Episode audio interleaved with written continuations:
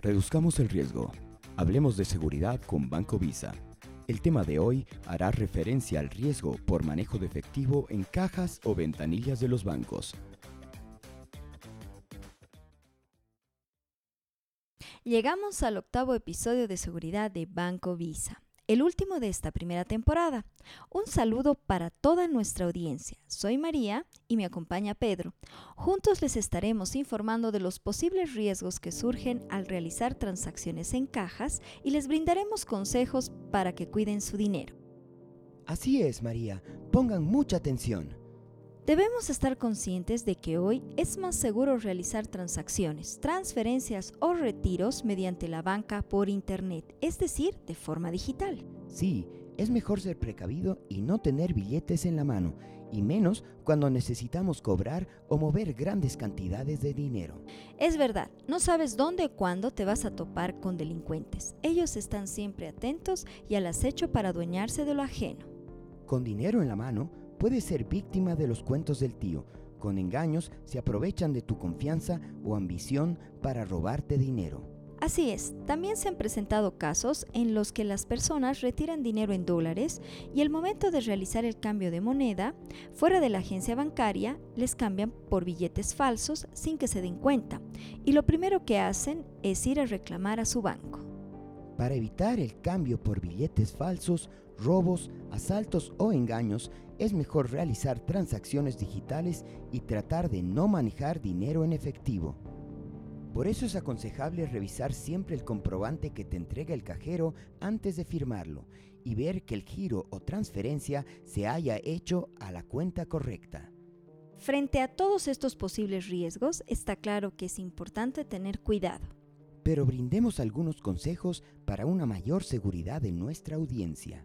Para evitar estas malas experiencias, el mejor consejo es usa la banca electrónica o banca móvil. Pero si por alguna razón te ves obligado a realizar cobros o retiros en efectivo de altos montos de dinero, no lo hagas de forma rutinaria, es decir, el mismo día, la misma hora y en el mismo lugar. Sé reservado y no menciones tus operaciones financieras. No hables en voz alta sobre el monto del retiro.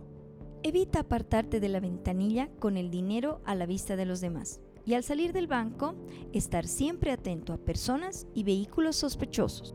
Estas situaciones provocan estrés, por eso es mejor realizar pagos, cobros y transacciones a través de la banca móvil o la banca electrónica. Es una buena noticia saber que en los últimos dos años las transacciones presenciales hayan bajado en aproximadamente un 15%. Sí, antes de la pandemia todavía la mayor parte de las operaciones se las realizaba de manera presencial en las cajas, por ventanilla, pero ahora esto cambió y una mayoría lo hace por banca electrónica, de forma digital. Qué bueno. Sin embargo, para tener otras recomendaciones importantes, estamos nuevamente con Damir Lozada. Él es gerente de canales de Banco Visa.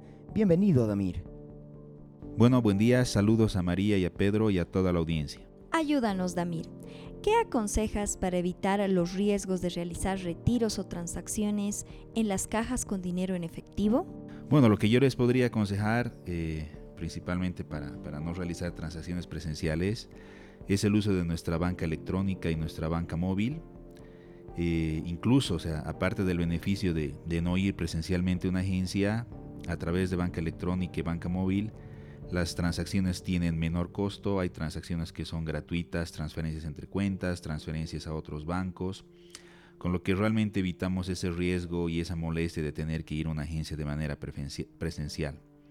Adicionalmente, el uso de nuestra banca electrónica y banca móvil es muy fácil, es muy segura eh, y bueno, eh, como se dijo, es, es, eh, lo importante es tratar de evitar de ir al banco a hacer una transacción y exponernos a un riesgo.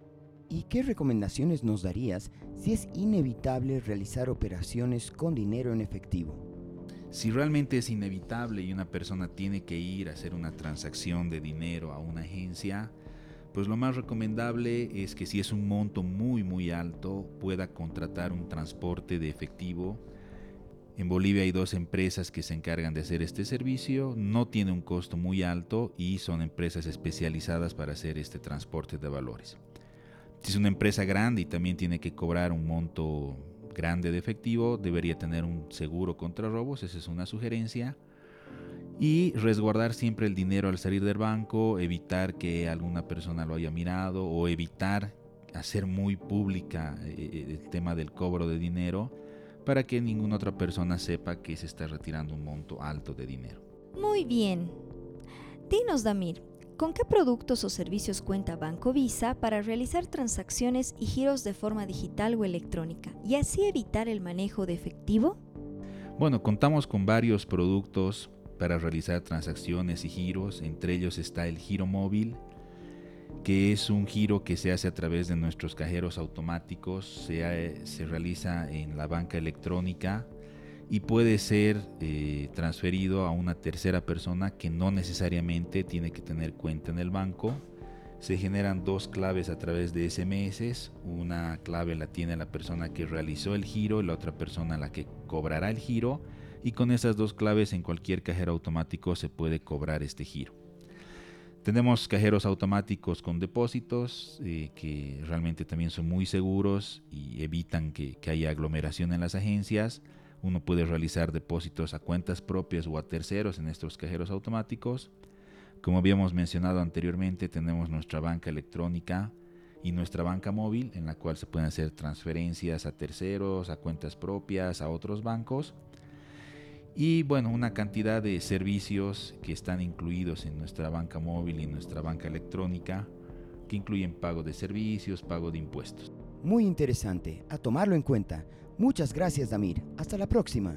Bueno, muchas gracias como siempre y un saludo a todos. Hasta luego. Llegamos al final de este episodio. Nos vemos, Pedro.